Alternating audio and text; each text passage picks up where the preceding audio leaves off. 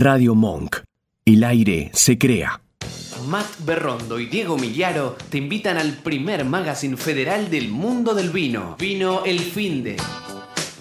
Sábados, de 10 a 12. En Radio Monk. www.radiomonk.com.ar Vino El Finde. Ella es venezolana, es periodista, es comunicadora. Hace nueve años que estás ahí en Lima. Nueve años Bien. ya en Lima. Buena Sí. memoria. Increíble. Nueve Sí, años.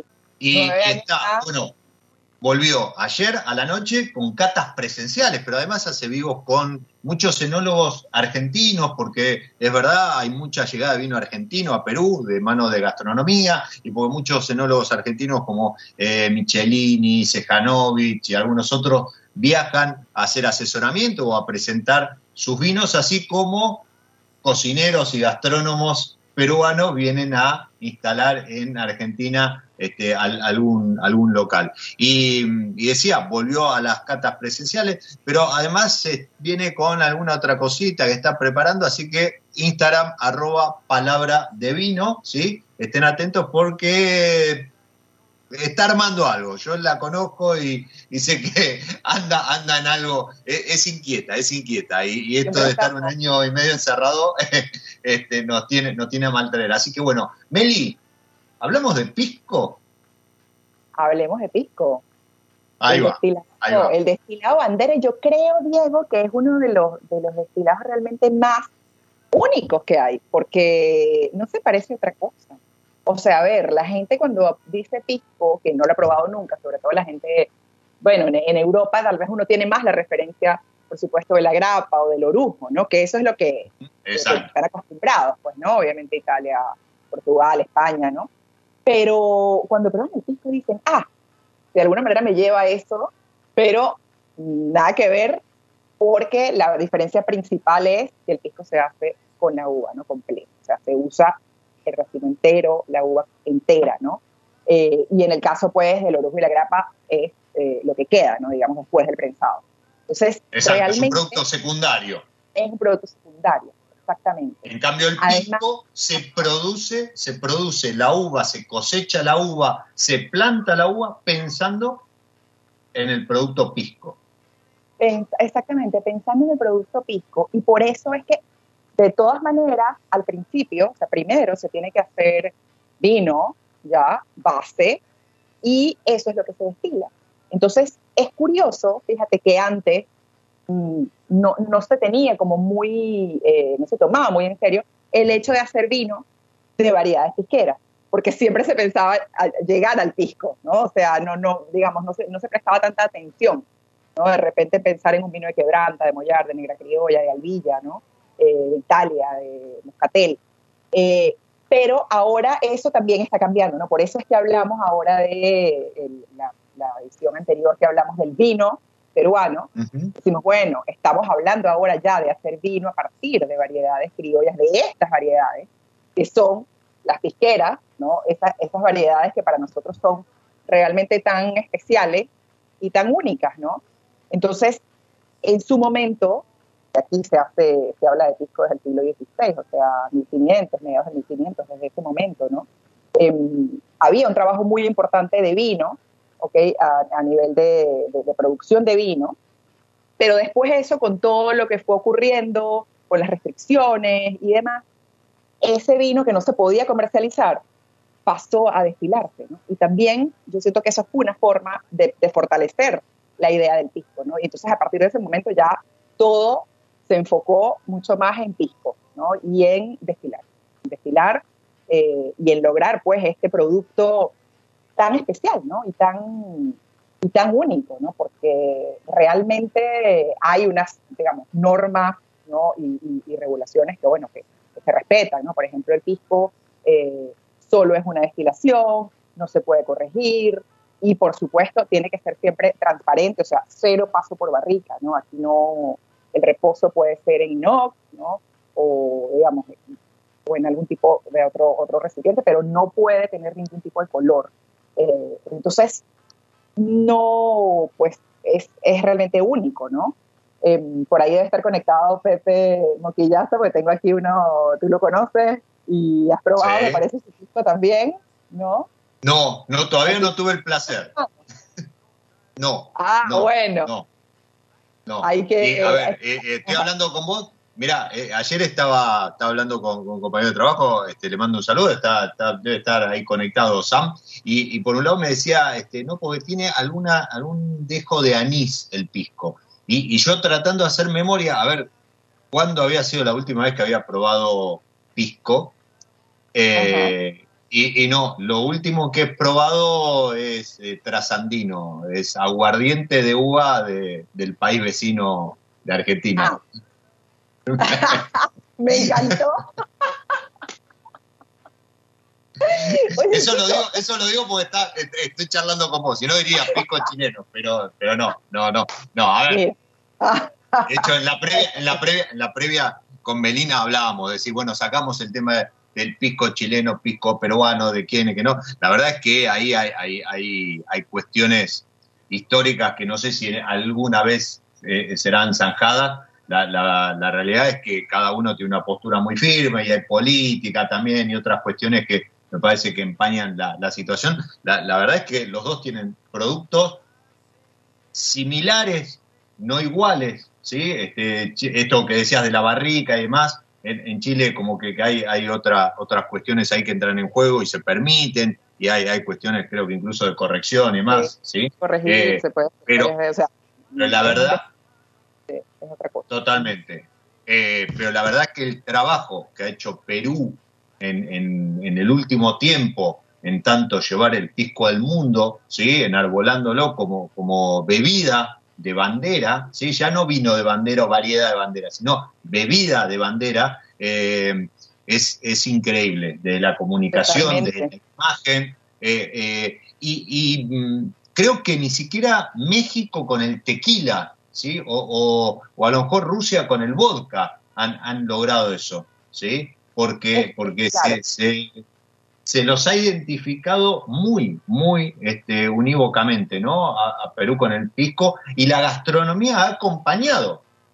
Que uno podría decir, no, pero si es un destilado, la verdad que no es para comer o para acompañar una cena. ¿Cómo, ¿Cómo juega? Y, eso me da pie para preguntarte, ¿cómo está jugando hoy la gastronomía con el pisco? Uno, uno puede ir a comer y hay a lo mejor algún tipo de maridaje, algún menú que incluya pisco este, entre algunos de los pasos.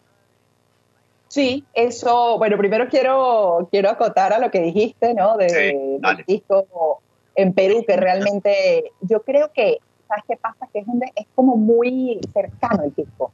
Entonces, eh, es súper conocido, pero al mismo tiempo hay como una, una sensación eh, de, que, de que realmente pues es un, es un destilado que se hace, no, no, no se ve tan a gran escala, ¿sabes? Cuando uno dice pisco y ves eh, el trabajo y ves la botella y ves la historia, ¿no? Y lo que te cuentan y las variedades que están de uva, que están involucradas y todo, es como que en general la, gente lo siente cercano, ¿sabes?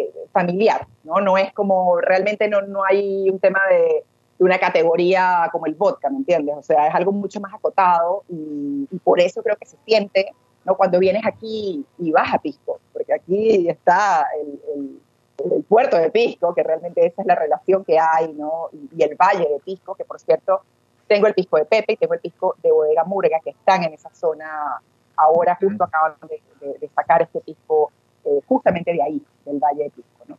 Entonces, todo eso está, está muy conectado, ¿no? Y se siente como emocionante, ¿no? Yo recuerdo cuando recién llegué y venía de, bueno, de Venezuela, eh, allá por supuesto se consume mucho, pero sobre todo en coctelería, que ahí conectamos ya con la parte de coctelería y restaurantes, ¿no?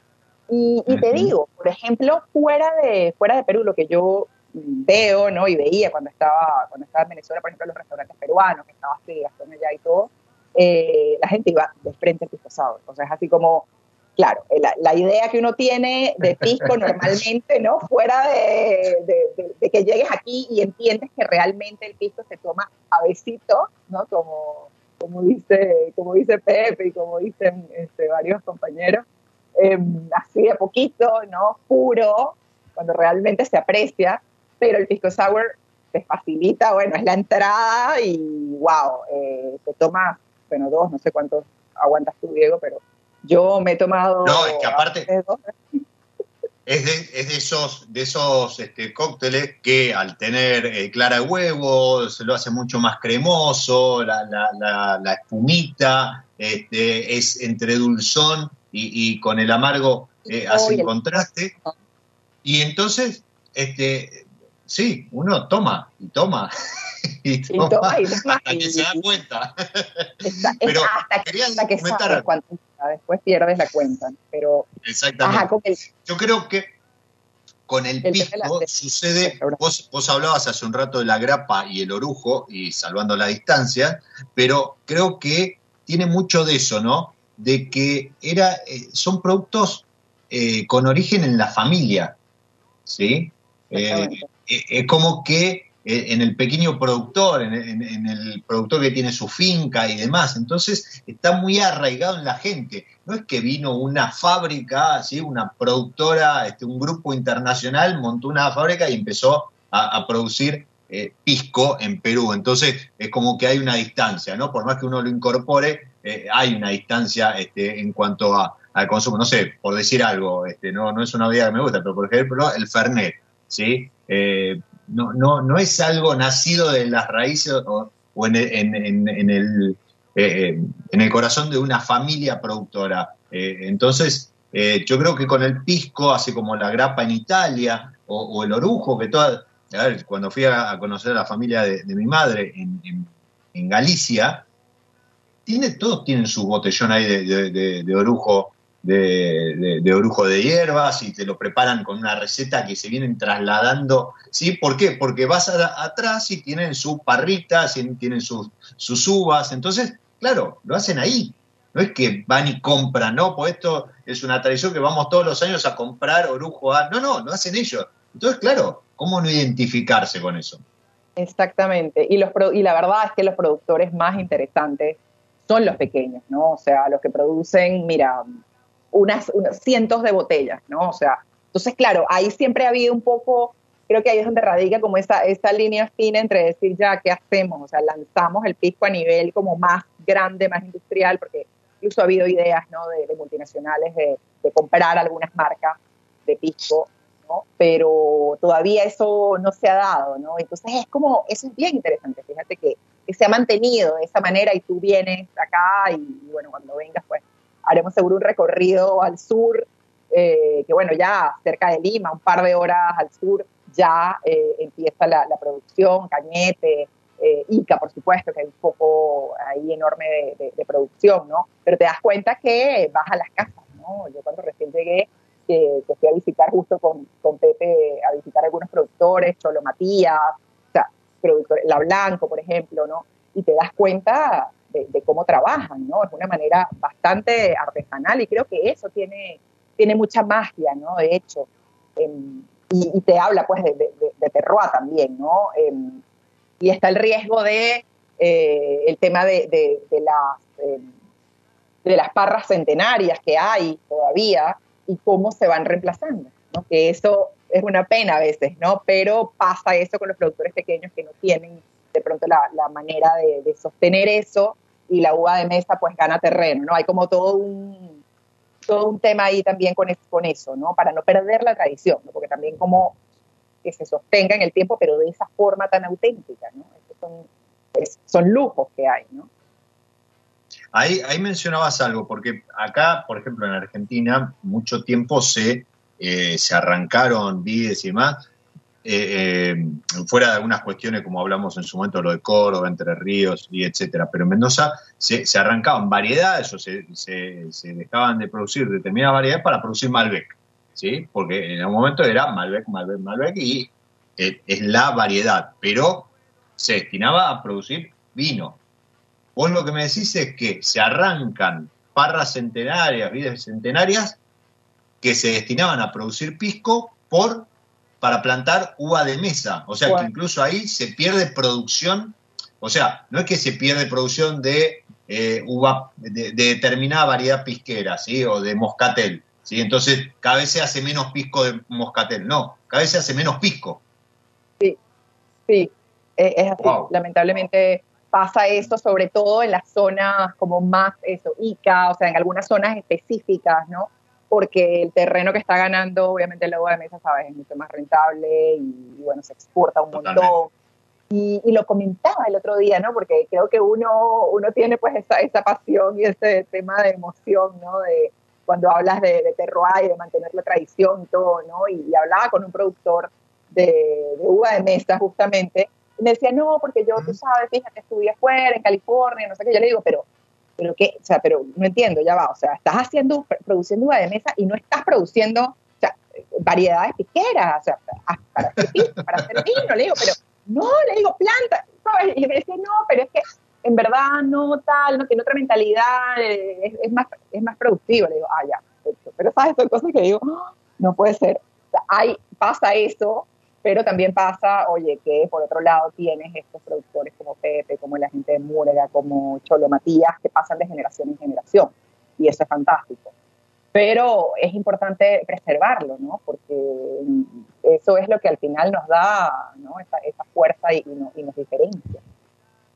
Y, el productor de pisco, y sacando a Pepe, ¿no? Voy a empezar a Sí, perfecto, perfecto. Eh, el productor de Pisco, y, corriéndolo a Pepe, porque los que no lo conocen, este, búsquenlo, arroba Pepe Moquillaza, este, con, con Q, doble L y, Z, eh, es un personaje en sí mismo y qué es lo que no hace, hace de todo. Pero quitando la figura de él, el productor de Pisco además hace vino, está haciendo vino de criolla, por ejemplo, que es como hay un renacer en todo, en toda América?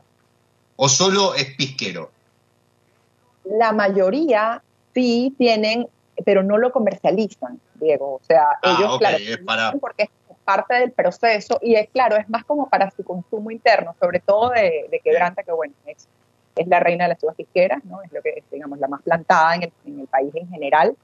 Y, y, lo tienen, pero más, exacto, más casero. O sea, todavía no, no, le, no le están poniendo tanta fuerza a comercializar. Cada vez un poco más, sobre todo más hacia el sur, en Arequipa, en Moquegua, ¿no? que, que, ya son zonas también con mucha tradición ¿no? y donde no hay tanto desarrollo como en Ica.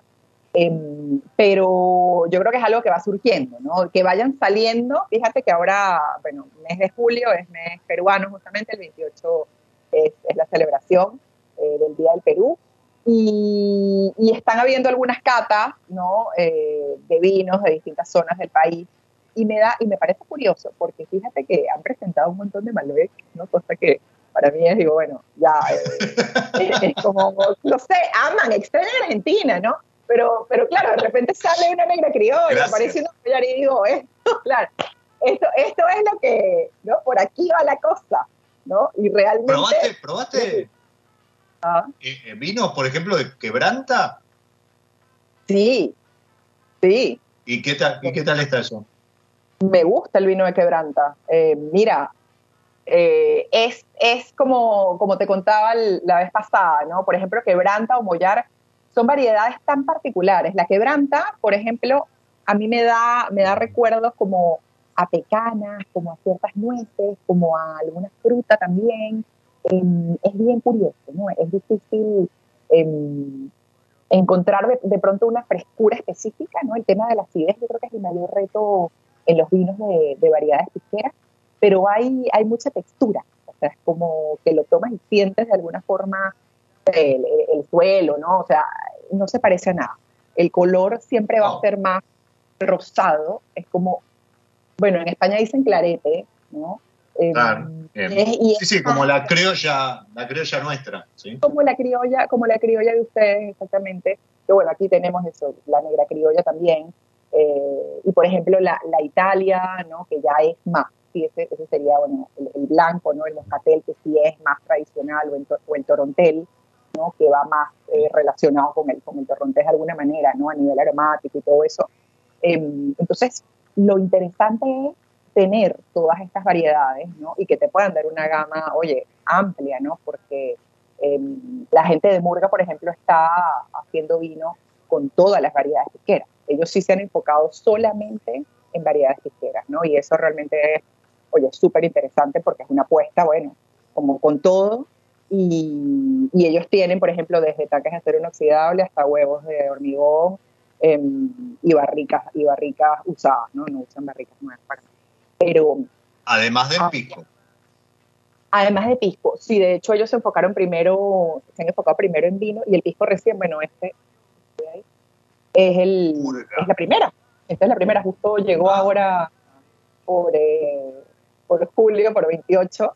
Está, está hermoso. Eh, eh, este está mostrando un pisco, un pisco de Valle de pisco. ¿Sí? valga la redundancia, de Murga, elaborado a partir de negra criolla. Negra criolla, exactamente. 100%. Muy linda etiqueta. Mm, y es, bueno, destilado en alambique de, cobre. Esto lo destila Alberto Di Laura, eh, que es un gran también caballero del pisco. Él tiene Don Amadeo, que es su, su bodega, y también viene de una familia pisquera, hace cosas fantásticas, sobre todo piscos a partir de la variedad Italia, y piscos que pueden llegar a veces a 42, 44 grados, porque claro, em, ahí no hay el tema de una sola destilación, no hay corrección, pero es yo creo que lo más, lo más interesante y, e increíble es lograr ese equilibrio, ¿no? O sea, que lo puedas, que lo puedas tomar, que lo puedas probar y que... Sí, sí, que no sea una cosa alcohólica. Que no sea alcohólico, exactamente. Mantener siempre... leí ahí en la etiqueta... Perdón. Sí. Decime, decime. Decía, eh, bien, decía que en la etiqueta aparecía la añada 2018. ¿Esto también está reglamentado? ¿Tiene que decir la añada? No, pero ellos eh, en ese caso no hay un reglamento, ¿no? pero no, no tiene que decir la añada. Ellos la colocan porque justamente quieren hacer esa diferencia. ¿no? Igual que en, algunos casos eh, colocan la añada porque quieren hacer notar que todo lo que está en la botella pues, es de, de ese mismo año y además ha tenido un tiempo importante de reposo. En este caso, em, el, el, pisco ha reposado 30 meses en, en tanques de acero inoxidable y, y, es, 2000, y es 2018, entonces Vendimia 2018. Entonces ahí también es, eh, es interesante eso, ¿no? Tener, eh, poder hacer esa, esa diferencia, ¿no? Porque, ok, pero eso es desde la que es desde la comunicación de la bodega. claro, desde, desde, la comunicación de la bodega y, y, hay algunos fisqueros ¿no? que trabajan de esta manera artesanal que sí colocan la añada, ¿no? y también para, para pensar que realmente sí puede haber una diferencia, o sea, que el tiempo eh, hace diferencia en el pisco.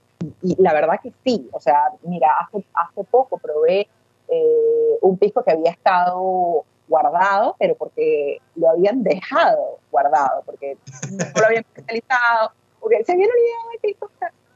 Y, de repente estos chicos llegaron eh, y dijeron, oye, ¿y esto qué es? Y lo probaron y dijeron, fantástico. y habían unos cuantos litros. O sea, a, partir de ahí, eh, de ese pisco guardado, que era un 100% quebranta eh, de ICA, oye, han hecho, han desarrollado algo increíble. Está espectacular y tenía por lo menos, no sé, 10 años, Diego, guardado en, los, en, los, tanques, ¿no? Este, hay aquí uso también los de plástico, los rotoplas, ¿no? Que son, bueno, mm. que no transmiten ningún aroma ni sabor, ¿no? Em, y es lo que usan, digamos, comúnmente. Pero en el tiempo te das cuenta que sí, que realmente estoy segura que tiene que ver, por supuesto, con la uva, ¿no? Con, con, trabajar de esa manera, ¿no? Con esa materia prima, porque creo que si fuera una grapa o fuera, o fuera un orujo, probablemente no, no, sería lo mismo, ¿no? No haría como esa misma intensidad. Y esto entonces decíamos, lo que está reglamentado es que, eh, o, normado, ¿sí? la regulación de pisco establece las zonas, establece las uvas, establece eh, esto que no puede haber agregados ni correcciones, establece que no puede haber crianza, porque obviamente eso le terminaría, terminar crianza en, digo, en, barricas, eso le terminaría eh, volcando aromas, colores y demás. Em, no puede haber corrección. Eh, una sola destilación.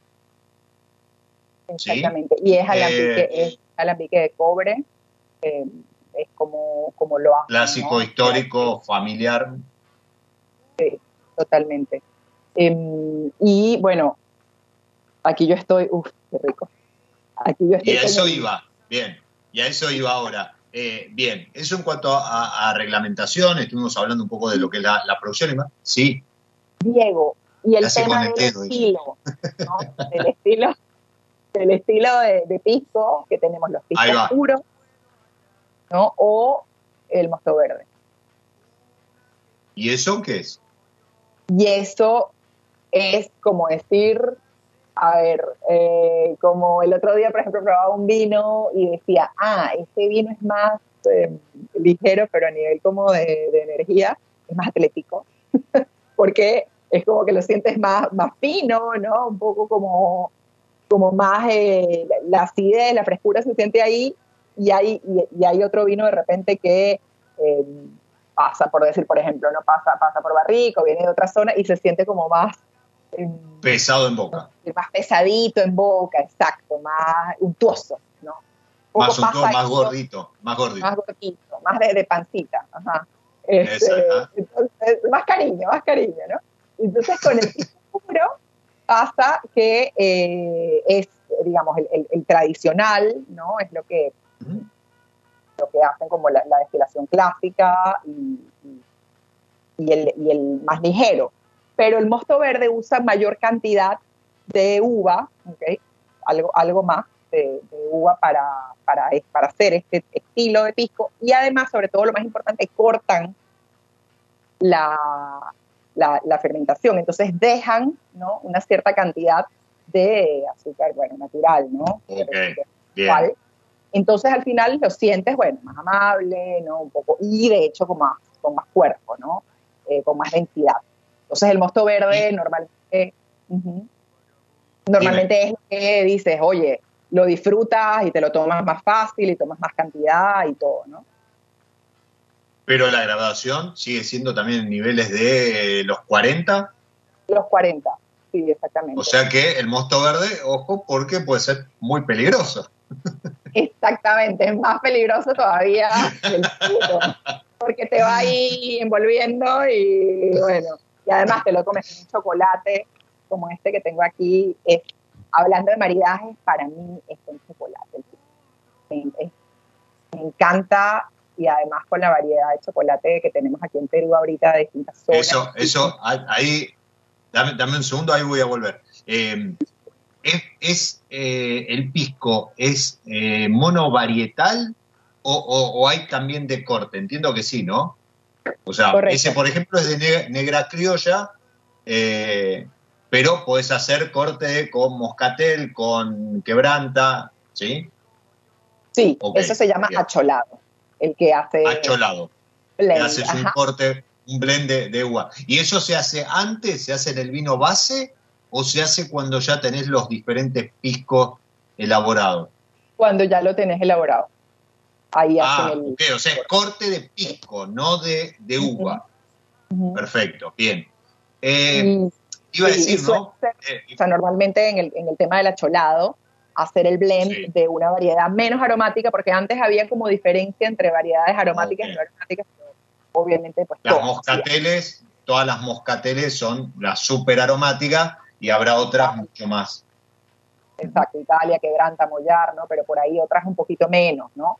Entonces, al final tratan de hacer un blend en el acholado de, por decirte, quebranta, que es como la más común, ¿no? Eh, con eh, moscatel o con alrilla, ¿no? Eh, para darle un poco el, equilibrio, ¿no? Entonces, el secreto muchas veces de, las bodegas suele ser el acholado, ¿no? cuánto tienes de porcentaje de cada variedad. Y, el acholado se suele pensar mucho para coctelería, por ejemplo, ¿no? Porque... ahora vamos a ir a eso.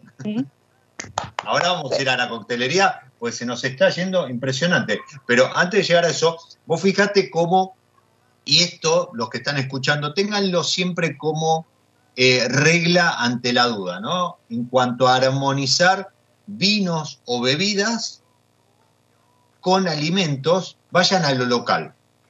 Bien, yo entiendo que el pisco, por ejemplo, puede ir muy bien, eh, incluso hasta por la acidez y para, para contrarrestar eh, eh, a lo mejor lo, fuerte o, el picor que puede llegar a tener, con, ceviches, seguramente, o con algún tiradito, pero seguro que va muy bien con chocolate, que es eh, Perú es uno de los grandes productores de, de, de cacao, más que de, chocolate, ¿no? Exactamente. Diego, yo te diría que con qué lo he probado que, me, ha gustado. Em, por ejemplo, con el lomo saltado, que se usa el pisco para ah. el lomo saltado y también para cocinarlo. O sea, a ver, obviamente si estamos flambeando y uh, tal, y, bueno, para saltear, eh, uno siempre usa un buen pisco, ¿sabes? Como en el vino, igual. O sea, por más que baje de repente un poco la intensidad y todo, queremos usar siempre un buen pisco. Para este tipo de cosas, por ejemplo, queda fantástico, ¿no? En, algunos platos que son, que tienes la nota ahumada, porque se, se lleva bien igual, ¿no? Cuando, cuando haces eso. Queda deli y queda como jugoso, ¿no? Em, eso me parece eso me parece que va, que va delicioso, ¿no? Tal vez con un ceviche o con un tiradito, eh, me iría más por, por un cóctel como lo que estábamos hablando. Ahí va, eh, ahí va. Un ¿no? Que, que, es muy fresco, ¿no? Y, que, acompaña, que acompaña muy bien. Pero el chocolate, yo creo que no falla. De hecho, chocolate al 70% en este caso, ¿no? El chocolate en Perú, el cacao peruano, tiene muy buena acidez.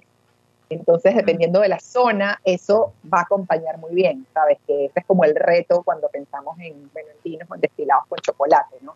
El tema de la acidez y el tema de, la astringencia, ¿no? De, del amargor que pueda haber también. Entonces, en este caso, acompaña, ¿no? Logra como un equilibrio eh, y también bombones, ¿no? Eh, por ejemplo, aquí hay gente que se dedica a eso y, por ejemplo, haces un bombón de chocolate puro relleno con maracuyá, eh, por ejemplo, va con un más con Italia, por decirte, ¿no? Con un moscatel que tiene esas notas más cítricas, ¿no? Y ahí tienes otro, a lo mejor que va que, es más relleno con café, va más con negra criolla o con mollar. Eh, entonces, ahí con el tema de bombones, wow, puedes hacer un mundo em, de opciones con el pisco, ¿no? Incluso han hecho bombones con postres, con postres peruanos como el suspiro de la limeña. El suspiro de la limeña, bueno, es es re dulce, ya tiene un montón de, de manjar blanco, dulce de leche. merengue. merengue y tal, ¿no? Y, por ejemplo, hay bombones de eh, de la limeña o de rampañote, que son postres clásicos de acá. Eh, y eso, con el pisco al final, te haces un festival, ¿no? O sea, pones la variedad de piscos y la variedad de, de dulces o de bombones, ¿no? Entonces, no me parece, termina, terminamos el programa y salgo corriendo para la mar a, disfrutar de, de, algún plato con... Eso, tienen allá, ¿verdad? Pues claro, claro, y tienen tanta también. Sí, pero, y además, y tanta, exacto, que es del, mismo, del mismo grupo. Em, y tenemos, y tenemos, gracias a Dios, están los, fanáticos del chocolate. Yo no soy tan fanático del chocolate amargo, pero, pero sí de, la bombonería y este, alguna mezcla con, frutas y más, eh, estamos de parabienes porque está llegando muy buen cacao. Entonces, está llegando muy buen cacao, hay algunos productores como La Romea, está trabajando con, con eh, grano directamente, no cacao en polvo, con grano, entonces eso le agrega calidad, pero hay mucho productor de chocolate muy bueno. Ayer lo hablaba con Nacho eh, Horta de, de a quien le mando un abrazo. hay mucho cacao muy bueno eh, en el mercado, en Argentina, ¿sí? de Perú, de Ecuador, eh, eh, Venezuela. entonces, se está consiguiendo muy buen chocolate de calidad. ¿Sí? Así que los que estén escuchando, fanáticos de, del chocolate, ya saben, miren, tienen ahí buen cacao, hay que buscarlo. Mercat, en Mercat está, hablaba hace un rato de, de las posibilidades de Mercat para el Día del Amigo. En Mercat está Las Romeas, tiene un local pero además un muy buen maridaje con, por ejemplo, un pisco. Pero mencionaste algo que yo lo, hablábamos fuera del programa con, con, eh, con, Meli, y cuando fue la semana del eh, pisco, acompañando la semana de Perú en Buenos Aires, el, año pasado no, el anterior, ahí Jorge es otro gran embajador del, pisco y de Perú que tenemos acá en el país, que, que estuvo también en Mirobe, me voló la cabeza con justamente eso, con Piscotonic. Porque de vuelta, uno tenía, este, era, a ver, si, le preguntabas a alguien pisco sour, no, ya viene así en la botella. O sea, ¿sí? uno, uno no concebía el, pisco solo. Pero cuando empezás a jugar, y, lo hablaba también con, con Sam, este, con, mi compañera ayer, eh, va muy bien como reemplazo o sustituto del gin. porque tiene esa carga aromática que en el pisco viene natural, porque viene del agua, en el gin es aportado por los distintos botánicos. Pero, pero en el pisco que viene todo bien integrado, va pero muy bien como para, por ejemplo, un pisco tonic. ¿Y, y vos tenés ahí elementos como para preparar algo? Tengo, tengo aquí, tengo aquí todo, ¿ah? por eso estaba esperando y buscando y tal. Eh, lo único que voy a necesitar es ir a buscar un hielito para armarlo acá. Bueno, perfecto. Sí. Pues tiene que ser al momento, pues tú sabes, ¿no? Sí, Entonces, totalmente. Siempre en copa, ¿no? En copa, porque, bueno, tal cual como el gin El tonic. pisco, perdón. Pero para Sí. tomarlo solo uso una copa de, de espirituosa, ¿no? Ahí estaba Sí, Fernanda o sea, eh, Fer Valenzuela de, de- de Chile y hablaba de, de- de arrancar temprano hoy, arrancamos temprano con, con las espirituosas y siempre recuerden, eh, los, la- las, si van a catar spirits, ¿sí? espirituosas por la graduación alcohólica y porque eso termina siendo invasivo en, en la nariz, siempre con un chorrito de agua, ¿sí? con agua este, eh, lo más neutra posible para alivianar el- el- lo que es la salida de alcohol hacia la nariz. Ahora, si lo van a tomar, lo pueden tomar también con agua, como por ejemplo un whisky, Sí. que algunos le agregan agua en lugar de hielo, pero si no, la copita de espirituosa, que es una copa chiquita, ¿sí? bien cerrada este, arriba, como para que se mantengan ahí todos los aromáticos. Y, y primero, antes de ir al, al pisco tonic, y, y con eso nos, nos vamos a despedir, ¿qué siento yo, eh, por ejemplo, en nariz o en boca, en un pisco, generalmente? Mira, te digo, aquí, bueno, yo tengo la Afnor, ¿no? La copa pisquera es como más gordita, ¿no? Y hace, y hace una, una pancita, ¿no? Abajo. Una tulipa. Eh, exacto. Y, y, a ver, a mí, yo siempre, tú sabes, he preferido, Diego, tomarlo puro, catar puro, ¿no? Me acuerdo siempre hasta cuando entrevisté a Colin Scott, de- me acuerdo que nos sentamos y me dice, ya, vamos, claro, él iba de frente a ponerle, no, ponerle su chorrito de agua, efectivamente, ¿no? Y yo probé con el chorrito de agua, pero dije, no, yo quiero la cuestión pura, porque realmente siento que es, ¿no? Eh, donde está toda la, la intensidad. Pero sí, ciertamente ayuda, ¿no? Ayuda eso como a, a que se abra un poquito más a veces el destilado. Pero en el caso del pisco, yo creo que es tan, porque, porque suele ser realmente delicado en general, entonces puedes, ¿no? Eh, catar sobre todo en nariz, eh, aprovecharlo así, ¿no? Puro. A ver, nariz, por ejemplo, este que tengo acá es 100% quebranta, ¿no? Y este tiene un reposo de muchos meses, bastante, bastante tiempo de reposo. Ese es el de Pepe, el inquebrantable. Este es el inquebrantable 2000, esto es cosechado en 2006, o sea, calcula, ¿no? Tiene 15 eh, reposo de hasta el 2018, de 145 meses de reposo.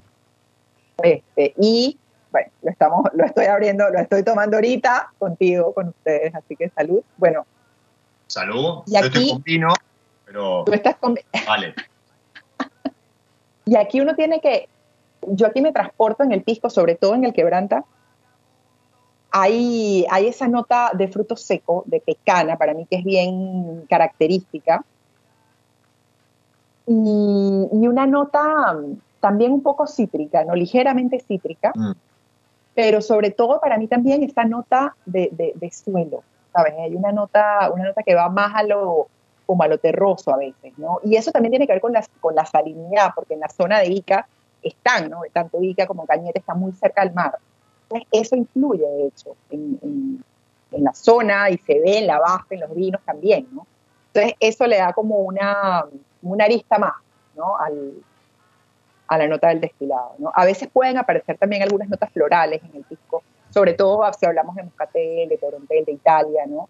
Eh, que ya son notas pues más, eh, más aromáticas, ¿no? Pero, pero para mí este quebranta es como bien serio, ¿no? Como te dice, ok, aquí estoy, ¿no? Y realmente lo que vamos a, a- por más que uno saque descriptores en nariz, es la boca, ¿no? Para mí yo creo que el destilado, bueno, en todo pasa, ¿no? Pero en el destilado sobre todo realmente lo sientes y lo confirmas en el paladar, ¿no? O sea, qué pasa, ¿no? ¿Qué, qué, qué ocurre cuando lo pruebas, ¿no? ¿Cómo lo sientes? ¿Cómo está la acidez, ¿no? ¿Qué tan equilibrado lo sientes, ¿no?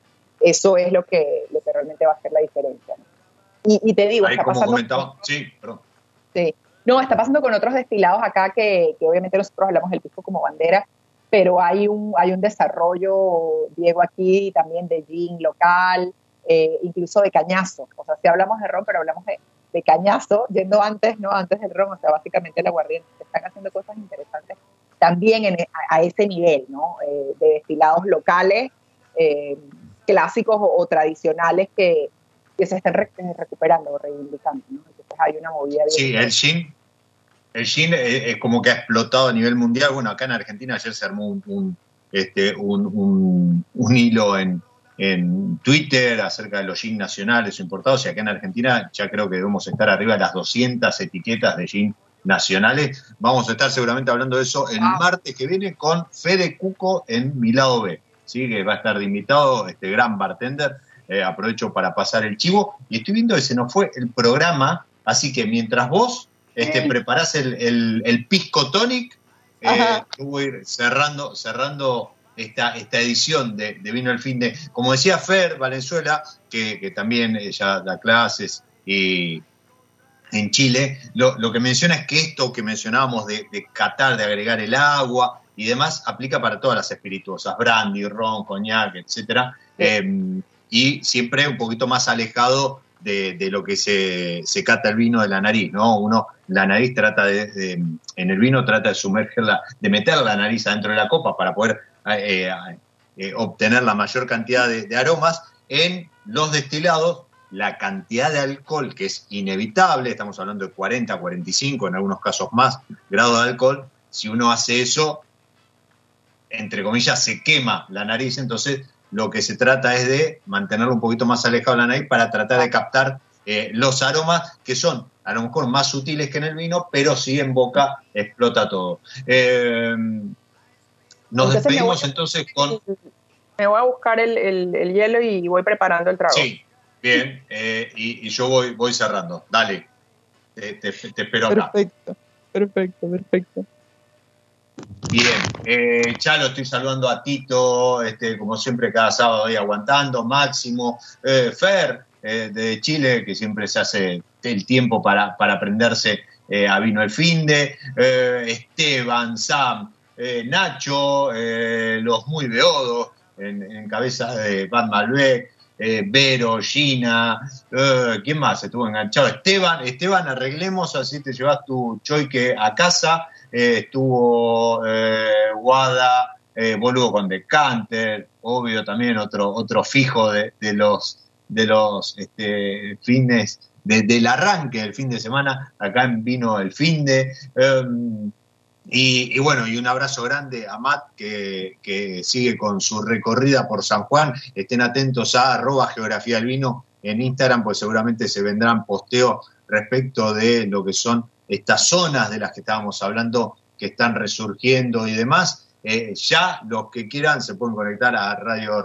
Mendoza.com.ar para escucharlo a Mato en Spotify eh, junto a Sol eh, Retamal en Vino a la Carta y a las 13 vuelven a Radio Monk para escuchar eh, Os Bastidores, programón, programón de música brasilera para darle ya inicio al eh, sábado. Iván Aguirre, que dice, no se ve los vinos de Fiambalá, de La Rioja. No, Iván, bienvenido a, Vino el Fin de... Bueno, Fer, Fer, hace una combinación espectacular, Fer Valenzuela. Arranca su carrera, su caminata, su trote matinal con auriculares en modo radio y después se suma en modo YouTube para la segunda parte y este eh, vino el mundo que hoy se despide con un pisco tonic de mano de Meli. Meli, contanos ese pisco tonic. Eh, Catamarca, perdón, Iván. Sí, Fiambalá es Catamarca. Bueno, aquí estamos. Mira, así como me gusta hacerlo, me imagino que cuando viste que te lo, que te lo prepararon allá, eh, Jorge, Obviamente tienes que tener buen hielo, ¿no? Yo tengo aquí los, el, el, molde redondo que me gusta, que sean grandecitos. Oh, ¿no? qué lindo eso. Eso es, tú sabes, determinante, clave, ¿no? Y después, a ver, voy a usar, este es otro pisco, se llama el Gran Richie, también es de... Es Bien, okay. Y me encanta, este, fíjate, cosecha 2018, también lo marcan acá, pisco puro quebranta. Me gusta hacerlo con quebranta. A ver, puedes hacerlo con otro, con otras variedades también, pero la quebranta me parece fantástico, ¿no? Y porque, porque logra tener un buen equilibrio, entonces después la tónica no te, no te lo, no, no, no sobrepasa, como que realmente se pueden sentir ambas cosas, ¿no? Eh, si es muy aromático, no sé, siento que a veces la tónica puede influir, entonces la quebranta para mí es como una variedad súper buena para esto, porque tiene como que el nivel de seriedad, ¿no? El nivel de, de ser, eh, no sé cómo decirte, de, que sea seco. No, pero tiene su presencia, tiene su presencia en el trago, no termina siendo tapada por la tónica, que, que en muchos casos puede ser bastante fuerte. Más fuerte, exactamente. Y a ver, yo lo hago un poco, un poco acá al ojo porque ya sé la cantidad, ¿no? Pero Perfecto.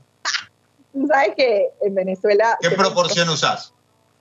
Pero por lo menos más aprox son unas tres onzas de, de pisco, ¿no? Al final. Bien. Y después ya eh, la tónica y por supuesto el cítrico, que para mí en este caso, pues la piel de naranja es, no puede faltar, ¿no? Eh, hay gente que combina la naranja con el limón también, eh, pero a mí me encanta, me encanta con naranja. Con naranja, mira qué bueno. también puede ser, ¿no? Pero, porque sabes que también, por ejemplo, con, con el tonic, si te gusta el, la onda tonic, eh, el ron, el ron tonic, uff. Yo me acostumbré mucho porque en Venezuela, bueno, sabes que somos roneros de corazón de toda la vida también, ¿no? Y, y cuando me dieron el ron, con agua tónica, yo también dije, Dios mío, esto ya, perdición total. Y es, pero con rodaja, o sea, no es piel Claro, exacto, exacto, exacto. Claro, ahí ya, ¿no? Eh, bueno, en este caso, pues la tónica, la British a mí me gusta, ¿no? O sea, ahorita están llegando otras, eh, varias marcas variadas acá, pero la British es bastante, es bastante buena, le siento que es bastante equilibrada, ¿no? Bueno, acá, acá, además de tónicas importadas, con, con el resurgimiento y el crecimiento exponencial de, de gines nacionales, se empezaron a desarrollar también tónicas eh, pensadas para gin tonic. Entonces eso también está bueno porque, porque tienen otro componente, a lo mejor no tienen tanta gasificación, que eso a veces es también invasivo en boca, eh, son más sutiles desde la burbuja, desde, desde la quinina, ¿sí? Ve cómo le hace toda la magia ahí, ¿eh? Qué grande. Bueno, ahí Siempre, estamos. Mira, yo, y yo me voy a tomar esto a las 10 de la mañana. Bueno, ya, por la mañana ya está al mediodía, ¿no? Digo. Ahí va, ahí va, ahí va. Mira, que, que no diga que, que si Melina está tomando más y Melina ahora sale bebiendo a las 10 de la mañana, ya sabes, yo voy a decir que te llamen a ti. Exactamente. Meli, mira, yo con lo que me queda de este, de este Piro blog número 4, me despido de vos me despido de todos los que están ahí conectados y que eh, estaba saludando hace un rato. Los esperamos el próximo sábado para otro Vino el Fin de. La próxima tarea para el hogar, vamos a hablar un poquito más de gastronomía. ¿Cómo lo ves? Perfecto. Hablemos, ahí hablemos de ahí eso. hay que, para, que, ¿eh? Hablemos de para, eso. para desarrollar. Exactamente. Exactamente. Muchísimas gracias por estar levantada de temprano, toda arregladita, impecable para Vino el Fin de un sábado a la mañana y pisco tónica en mano, nos despedimos. Y como siempre decimos con Matt, hoy él en viaje y yo acá, bancando la parada. Señores, señoras, señorita, llegó el sábado y vino el fin de. Chao.